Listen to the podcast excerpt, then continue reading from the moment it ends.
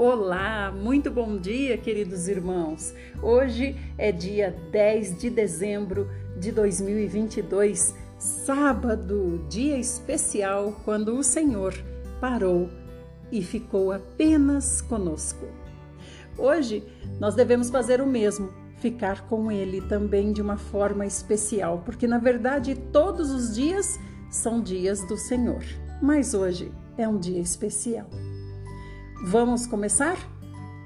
Primeiramente, o Salmo 123 é uma prece por rápido auxílio divino.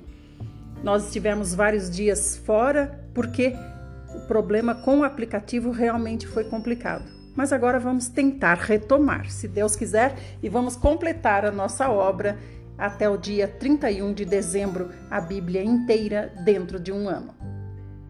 Esse salmo é um cântico de peregrinação e diz assim: Ergo meus olhos em tua direção, a ti que habitas nos céus.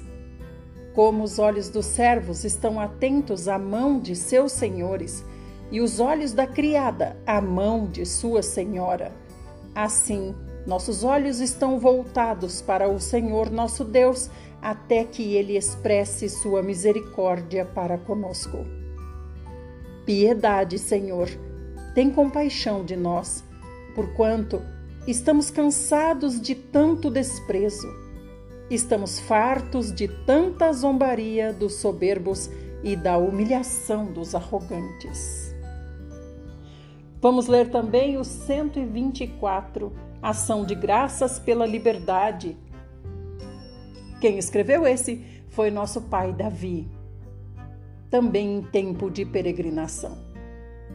Se o Senhor não estivesse do nosso lado, que Israel o repita, se o Senhor não estivesse do nosso lado quando os inimigos nos atacaram, eles já nos teriam devorado vivos quando se enfureceram contra nós. Então, as águas nos teriam arrastado e furiosas torrentes teriam feito submergir nossas almas. Sim, águas profundas e violentas nos teriam afogado. Bendito seja o Senhor, que não nos entregou para sermos dilacerados pelas presas e garras ferinas do inimigo. Como um pássaro, escapamos da cilada do caçador. A armadilha foi destruída e ficamos livres. O nosso socorro está em o nome do Eterno, Criador do céu e da terra. Aleluia!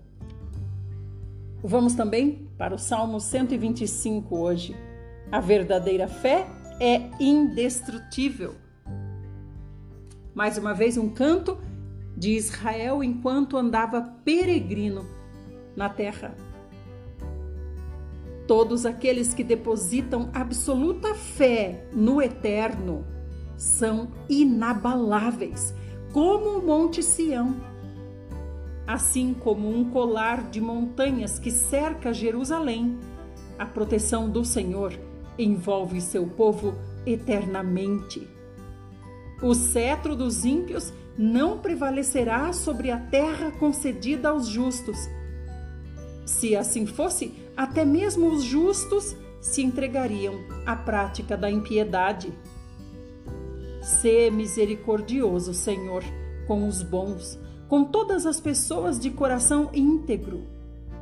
Mas aos que se desviam por caminhos inescrupulosos, que o Senhor os expulse da sua presença juntamente com todos os ímpios, e que haja paz em Israel. Aleluia. Irmãos, é importante a gente observar que aqui o Senhor está falando a respeito de um todo, está falando a respeito do povo de Deus. E às vezes nós queremos trazer isso para nós, uma pessoa individual, isolada, sozinha e muitas vezes afastada da igreja. A igreja é todo o povo de Deus. Então, aqui diz: assim como um colar de montanhas que cerca Jerusalém a proteção do Senhor envolve seu povo eternamente e não nós como pessoas únicas, individuais e isoladas. Nós precisamos estar no povo. Agora nós vamos para Provérbios. Estamos em Provérbios 29 e vamos ler do 2 até o 11. Quando os justos se multiplicam, o povo se alegra. O povo se aflige quando o perverso governa. O filho que ama a sabedoria é o orgulho do seu pai. Quem anda com mulheres imorais dá fim a tudo o que possui. Quando o governo é honesto, o país tem segurança. Mas quando o governo cobra impostos demais, a nação acaba em desgraça. O homem que bajula seu próximo está apenas construindo uma armadilha para si mesmo. Os ímpios são capturados nas artimanhas de seus próprios pecados, mas os justos andam livres e felizes. O justo se interessa em militar pela causa dos necessitados. O ímpio não tem a inteligência para dedicar-se a isso. Os zombadores alvoroçam toda a cidade, mas os sábios conseguem apaziguar grandes conflitos. Quando um sábio se dispõe a discutir com um tolo, quer se zangue, quer ria, jamais terá descanso. Os assassinos detestam a pessoa íntegra, mas os homens retos protegem a vida de quem vive em integridade. O insensato expande todas as suas paixões, mas o sábio reprime as suas paixões e acalma a sua alma. Amém. Nós vamos agora para Daniel.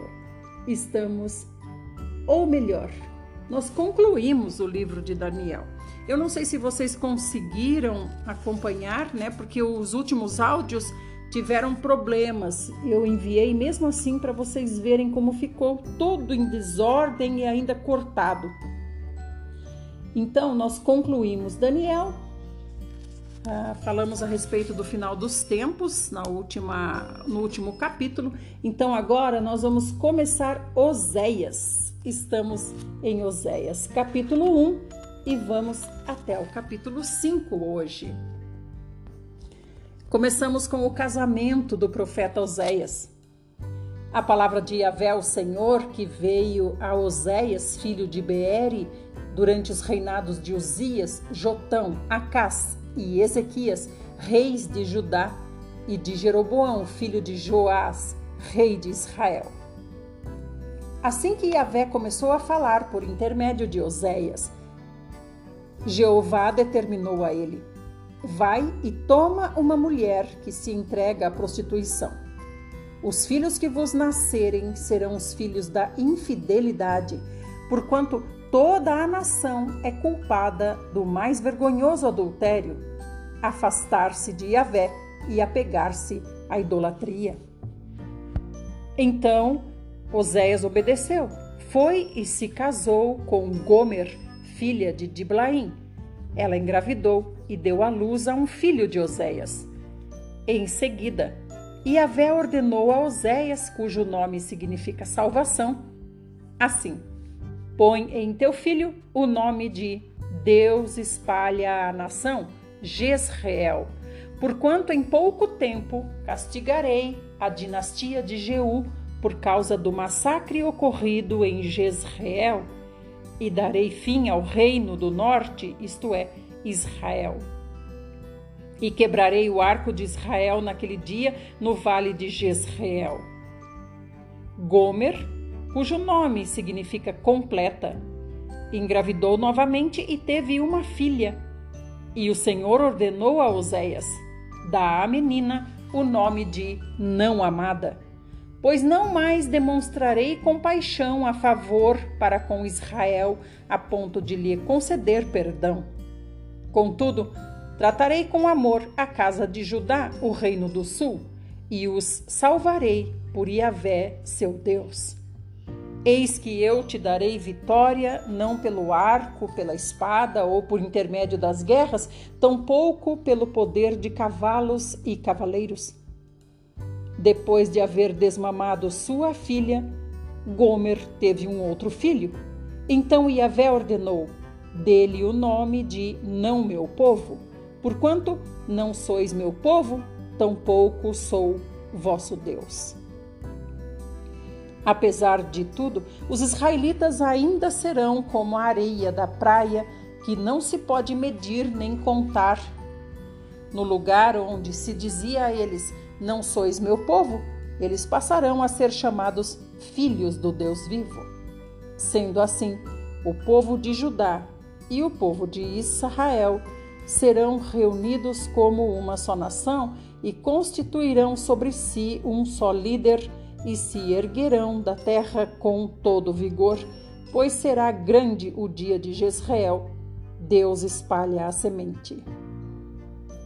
Dizei a vossos irmãos, a mim, meu povo, e a vossas irmãs, Ruama, minhas amadas. Repreendei vossa mãe, repreendei, porquanto ela não é minha esposa e eu não sou seu marido que ela afaste a marca da infidelidade da face e os adultérios de entre os seus seios. Caso contrário, eu a desnudarei e abandonarei nua, como no dia em que nasceu. Farei dela um deserto, uma terra ressequida, e a consumirei de sede. Não me compadecerei de seus filhos, porque são filhos de adultério. Pois a mãe deles se prostituiu Aquela que os concebeu agiu com torpeza e vergonha, porque alegou: Irei atrás dos meus amantes que me dão alimento, pão, água e também lã, linho, azeite e bebidas.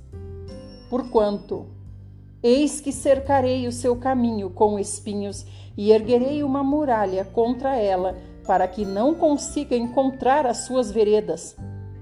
Ela correrá atrás dos seus amantes mas não os alcançará. Procurará por eles, mas não os achará. Então refletirá: Irei e tornarei para o meu primeiro marido, porquanto eu estava bem melhor antes do que agora. Todavia, ela não quis reconhecer que fui eu, Yahvé, quem lhe propiciou o trigo, o vinho e o azeite, e lhe multipliquei Houve uma pequena interrupção aqui, né? Vamos retomar. Verso 8: Todavia, ela não quis reconhecer que fui eu, Yahvé, quem lhe propiciou o trigo, o vinho e o azeite, e lhe multipliquei a prata e o ouro que eles usaram no culto a Baal. Por esse motivo, recolherei todo o meu trigo e o levarei assim que amadurecer, e o meu vinho quando ficar pronto. Tomarei dela a minha lã e o meu linho, os mesmos que serviram para tecer e cobrir a sua nudez.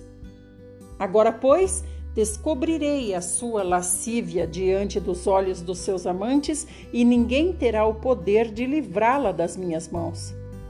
Farei cessar todo o seu contentamento, suas festas de lua nova, os seus sábados e todas as suas festas fixas solenes. Devastarei as suas videiras e figueiras, que, segundo a alegação dela, foi pagamento recebido de seus amantes.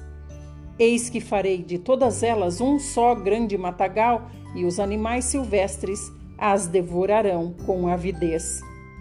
Eu a punirei pelos dias e dias em que queimava incenso aos Baalins e se enfeitava com seus anéis e joias e corria atrás dos seus amantes, desprezando a mim, afirma Yahvé, o Senhor. Apesar de tudo, decidi trazê-la para mim, eis que vou levá-la para o deserto e lá, a sós, falarei ao seu coração. Ali eu lhe restituirei as suas vinhas e transformarei o vale de Acor, problemas, numa porta de esperança. Ali ela haverá de conversar comigo como nos dias da sua terra, tenra idade, como no dia em que deixou o Egito. Naquele dia, assegura Yahvé, tu me chamarás meu marido, e não mais dirás Baal, meu senhor. Eis que eu mesmo tirarei os teus lábios, dos teus lábios os nomes dos Baalins, seus nomes não serão mais invocados. Naquele dia, firmarei um pacto com todos os animais silvestres, com as aves do céu e com os animais que rastejam pelo chão. Arco, espada e tudo que diz respeito à guerra, eu os abolirei da face da terra, a fim de que todas as pessoas tenham o direito de viver em paz. Então eu me casarei contigo por toda a eternidade. Eu te tornarei minha esposa em verdade e justiça, com amor e compaixão. Eu me casarei contigo em fidelidade e reconhecerás o Senhor. Naquele dia eu te atenderei, garantia a Vé. Responderei aos céus e eles atenderão a terra. E a terra responderá aos cereais, às videiras e ao azeite, e estes atenderão a Jezreel, Deus semeia, espalha a semente. Eu o semearei na terra para minha própria pessoa e terei misericórdia de quem denominarei Lohuama, não amada. E afirmarei aquele chamado não meu povo, sim, tu és meu povo. E ele responderá, sim, Elohim, tu és o meu Deus. Vamos continuar no próximo áudio. Que o Senhor nos abençoe e que o aplicativo funcione bem.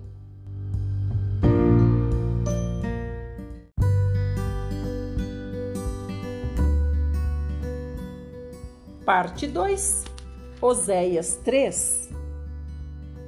Então Yahvé ordenou a mim, Oséias: Vai outra vez até tua mulher e trata a tua mulher com amor, ainda que ela seja amada por outro e ainda que viva em adultério.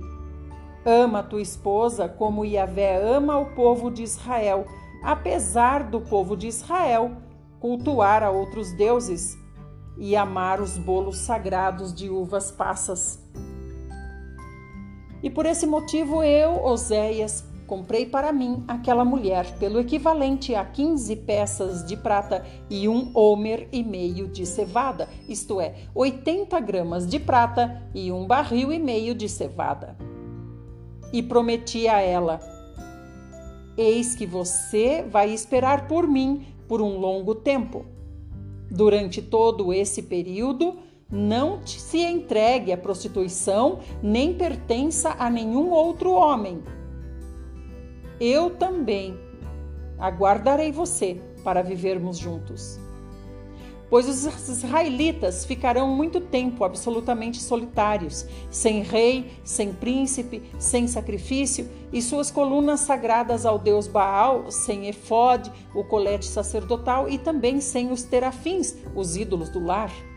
Contudo, passados esses dias, o povo de Israel retornará e se empenhará em buscar a Yahvé Elohim e ao descendente de Davi, seu rei, e nos últimos dias eles correrão aflitos e tremendo atrás de Yahvé e das suas bênçãos. Ouvi, pois, a palavra de Yahvé, vocês, filhos de Israel, porquanto o Senhor tem uma grave acusação a proclamar contra o povo que habita nesta terra, porque não há verdade, bondade, compaixão, misericórdia, justiça, nem conhecimento de Elohim, Deus, sobre a terra? Tudo quanto aparece e sobressai é maldição, mentira, assassinato, roubo, furto, adultério, traição, transgressões muito além dos limites. A violência e o derramamento de sangue crescem sem parar. Por este motivo, a terra ressequida está de luto e todos os seus habitantes desfalecem. Os animais do campo, as aves do céu e os peixes do mar estão se extinguindo. Todavia, que ninguém ouse levantar palavra de censura nem de repreensão contra o meu povo, porquanto a minha acusação é contra vocês, sacerdotes. Eis que vocês tropeçam dia e noite, e os profetas são levados a tropeçar com vocês. E por essa razão destruirei Israel, a mãe de vocês.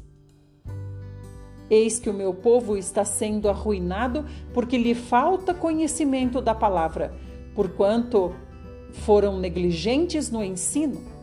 eu também vou rejeitar vocês, a fim de que não mais sejam sacerdotes diante de mim, visto que vocês esqueceram da Torá, a lei, esqueceram do seu Elohim, Deus. Eis que eu, Deus, também ignorarei os filhos de vocês. Ora, quanto mais se multiplicou o número de sacerdotes, mais eles pecaram contra a minha pessoa eles trocaram a glória que pertencia a eles por algo que só lhes traz vergonha e humilhação. Eles se alimentam dos pecados do meu povo e intimamente desejam que eles pratiquem o mal e cada vez mais. Sendo assim, repreenderei severamente tanto o povo quanto os sacerdotes por causa dos caminhos que preferiram e lhes retribuirei de acordo com todas as suas atitudes. Comerão, mas não se satisfarão. Entregar-se-ão aos deuses da fertilidade, mas não desenvolverão descendência, porquanto abandonaram Yahvé e se entregaram à prostituição, ao vinho velho e ao novo, estragando o discernimento e o bom senso do meu povo. Eis que o meu povo tem consultado ídolos de madeira e de um pedaço de pau acreditam que recebem respostas. Ora, um espírito de prostituição os seduz e eles, prostituindo-se, se afastam e abandonam o seu Elohim, Deus. Oferecem sacrifícios nos altos dos montes e queimam incenso nas colinas, debaixo de árvores frondosas, como o carvalho, o álamo e o terebinto, pois a sombra que elas proporcionam é aconchegante, e assim as suas filhas se tornam prostitutas e as suas noras cometem adultério. No entanto, não castigarei as filhas de vocês por se prostituírem, nem as noras de vocês por adulterarem, porque os próprios homens se encontram com as meretrizes nos templos pagãos e participam dos sacrifícios oferecidos pelas prostitutas cultuais a seus deuses.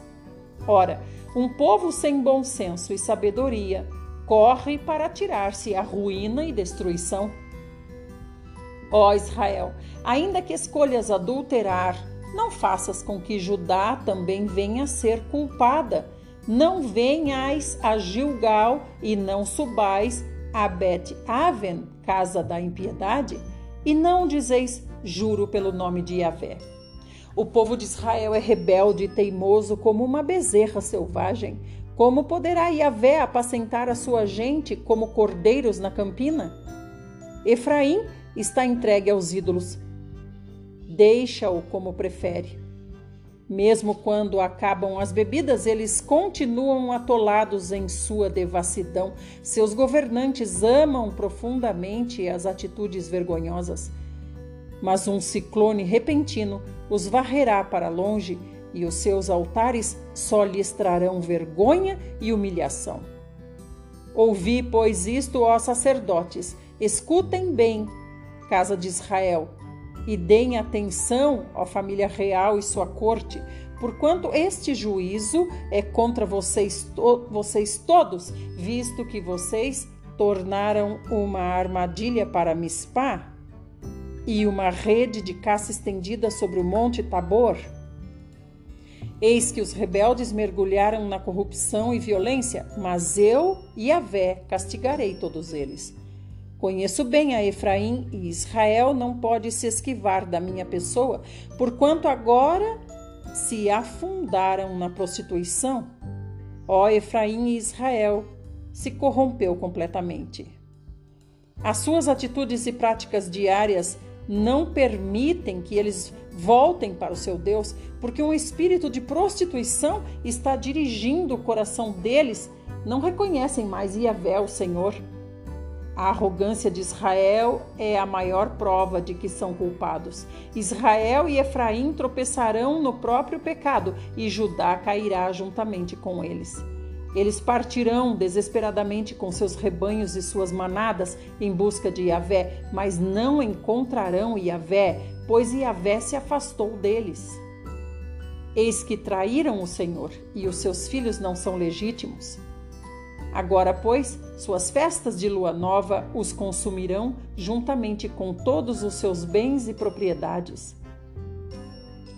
Façam ressoar o chofar, a trombeta, em Gibear e em toda Ramá. Gritem em Bet-Aven.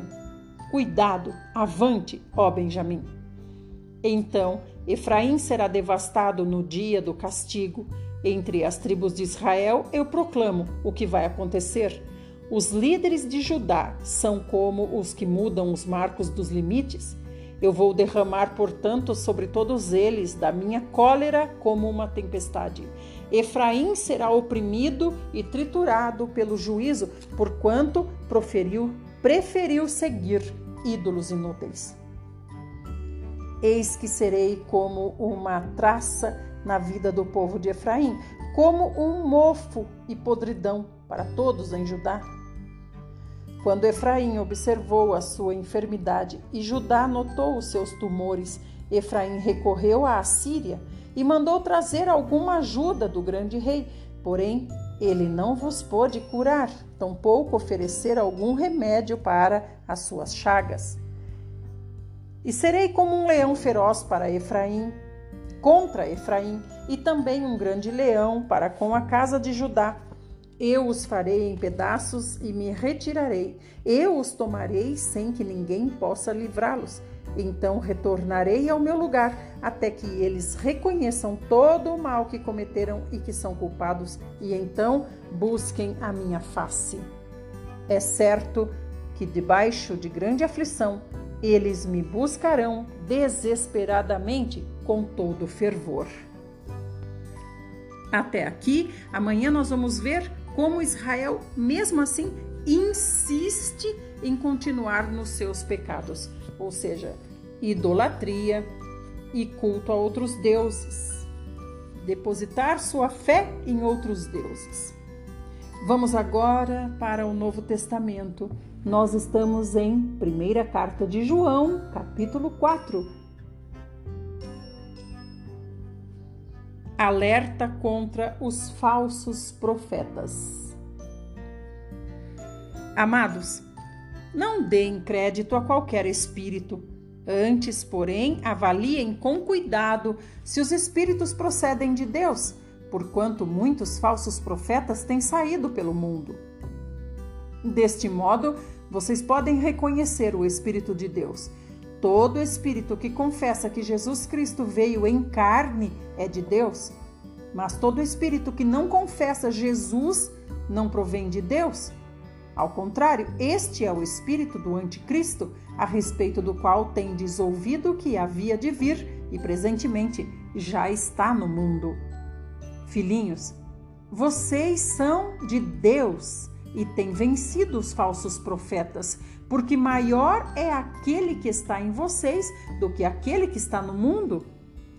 Eles são mundanos, por isso falam como quem pertence ao mundo, e o mundo os compreende. Nós somos de Deus. Quem conhece a Deus nos ouve, quem não é de Deus não nos entende. É assim que reconhecemos o espírito da verdade e o espírito do erro. Amados, amemos uns aos outros, pois o amor procede de Deus e todo aquele que ama é nascido e conhece a Deus.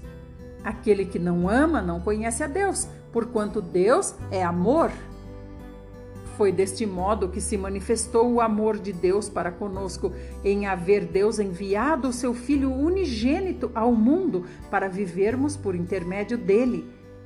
Assim, nisto consiste o amor, não em que nós tenhamos amado a Deus, mas em que ele nos amou e enviou o seu Filho como propiciação pelos nossos pecados. Amados, considerando que Deus amou dessa forma, nós também devemos amar uns aos outros. Ninguém jamais viu a Deus. Se amarmos uns aos outros, Deus permanece em nós e o amor de Deus é aperfeiçoado em nós. Temos certeza de que permanecemos nele e ele em nós, porque ele nos outorgou o seu Espírito. E vimos e testemunhamos que o Pai enviou o seu Filho para ser o Salvador do mundo. Se alguém confessa publicamente que Jesus é o Filho de Deus, Deus permanece nele e ele em Deus. Portanto, dessa forma, conhecemos o amor que Deus tem por nós e confiamos plenamente nesse amor. Deus é amor e aquele que permanece no amor permanece em Deus e Deus nele. Dessa forma, o amor é aperfeiçoado em nós, a fim de que tenhamos total segurança no dia do juízo, pois assim como ele é, nós semelhantemente somos nesse mundo. No amor não existe receio. Antes, o perfeito amor lança fora todo medo. Ora, o medo pressupõe punição, e aquele que teme não está aperfeiçoado no amor. Nós amamos porque ele nos amou primeiro.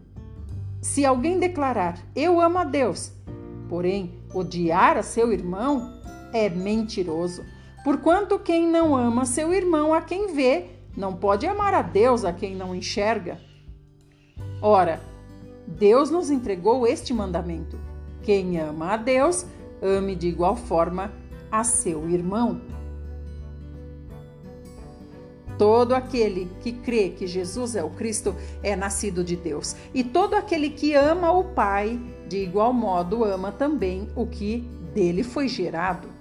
Desta maneira sabemos que amamos os filhos de Deus quando amamos a Deus e obedecemos aos seus mandamentos. Porquanto nisto consiste o amor a Deus, em que pratiquemos os seus mandamentos, e os seus mandamentos não são penosos. Todo aquele que é nascido de Deus vence o mundo, e este é o triunfo que vence o mundo, a nossa fé. Quem é que pode vencer o mundo? Somente a pessoa que crê que Jesus é o Filho de Deus. Este é aquele que veio por intermédio de água e sangue, Jesus Cristo, não apenas mediante a água, mas por água e sangue. E o Espírito é quem dá testemunho, porquanto o Espírito é a verdade. Assim, Há três que proclamam testemunho: o Espírito, a água e o sangue, e há plena concordância entre os três.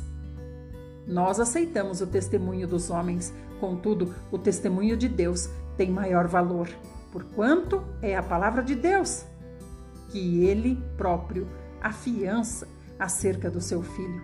Ora, quem crê no Filho de Deus tem em si mesmo esse testemunho. Todavia, Todo aquele que não deposita fé em Deus o faz mentiroso, porquanto não crê no testemunho que Deus proclama acerca do seu Filho. E o testemunho é este: que Deus nos concedeu a vida eterna e essa vida está em seu Filho. Quem tem o Filho tem a vida, quem não tem o Filho de Deus não tem a vida. Vamos concluir no próximo áudio.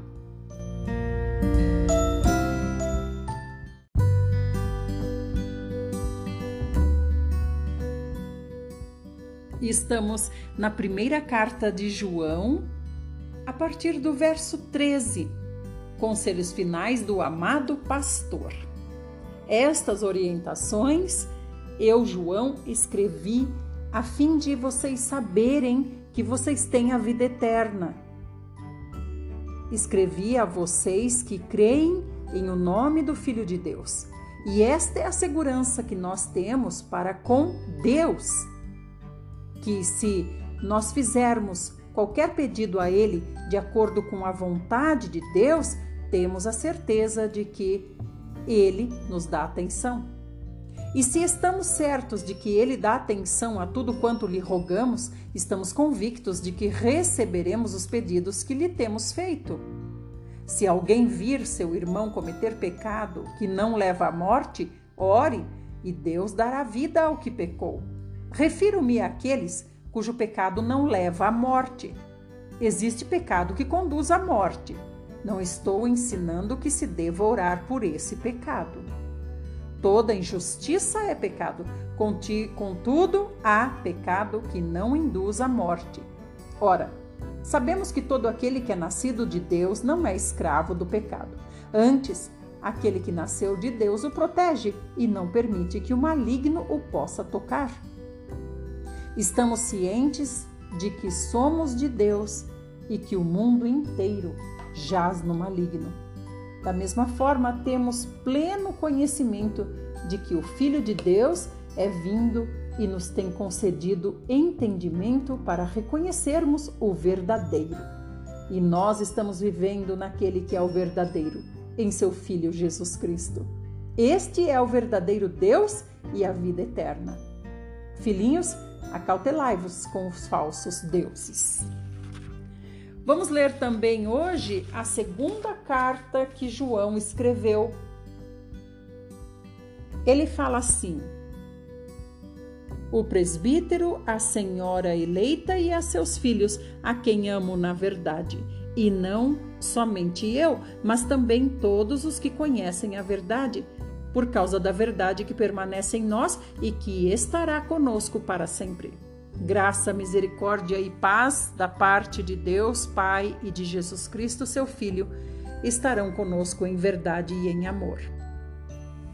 Alegro-me sobremaneira por haver encontrado alguns dos seus filhos caminhando na verdade, segundo o mandamento que recebemos do Pai. E agora, Senhora, Rogo-te não como se escrevesse um novo mandamento, mas enfatizando o que recebemos desde o princípio, que nos amemos uns aos outros. Irmãos, só um pequeno esclarecimento com relação a essa senhora a quem João se dirige aqui. Na verdade, segundo a, os, os, historiadores contam, os estudiosos, essa senhora não é uma mulher, mas ele se refere à igreja. E ele diz assim: manda essa carta para a senhora porque por causa da perseguição.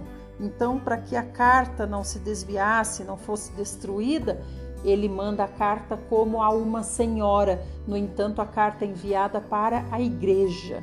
E ele usa aqui a senhora para disfarçar, para que a carta seja preservada e não seja pega por aqueles que perseguiam a igreja nessa época aqui.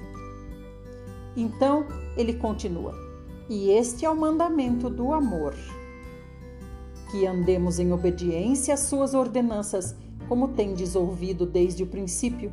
O mandamento é este: que andeis em amor. Entretanto, muitos enganadores têm saído pelo mundo, os quais não confessam que Jesus Cristo veio em carne. Esse é o modo de ser do mentiroso e do anticristo. Acautelai-vos, acautelem-se, tomem cuidado para não destruírem a obra que nós realizamos com zelo, mas para, pelo contrário, sejam recompensados regiamente.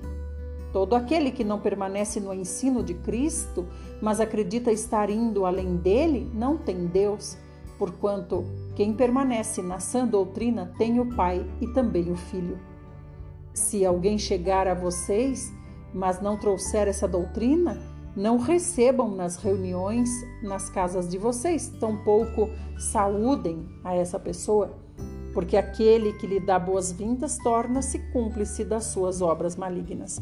Então aqui ele está falando sobre receber nos cultos. Então a igreja era perseguida, eles faziam os cultos ocultos, então eles estão, ele está advertindo aquele que chegar de uma maneira falsa, não confessando que Jesus Cristo é o Senhor, tomem cuidado, não deem a ele lugar de fala, porque eles vão colocar vocês contra o próprio Cristo. E ele continua: Ainda tenho muito que dizer a vocês, mas não é meu propósito fazer isso apenas com papel e tinta. Em vez disso, eu almejo visitar vocês e falar com vocês face a face, a fim de que a nossa alegria seja completa. Os filhos da tua irmã eleita te saúdam. Amém. Então aqui nós concluímos a segunda carta de João, que é bem pequena, e amanhã nós vamos ler a terceira carta de João. Logo depois Judas e aí já estamos em Apocalipse. Fiquem bem e até amanhã, se o nosso maravilhoso Senhor Jesus nos der graça para isso.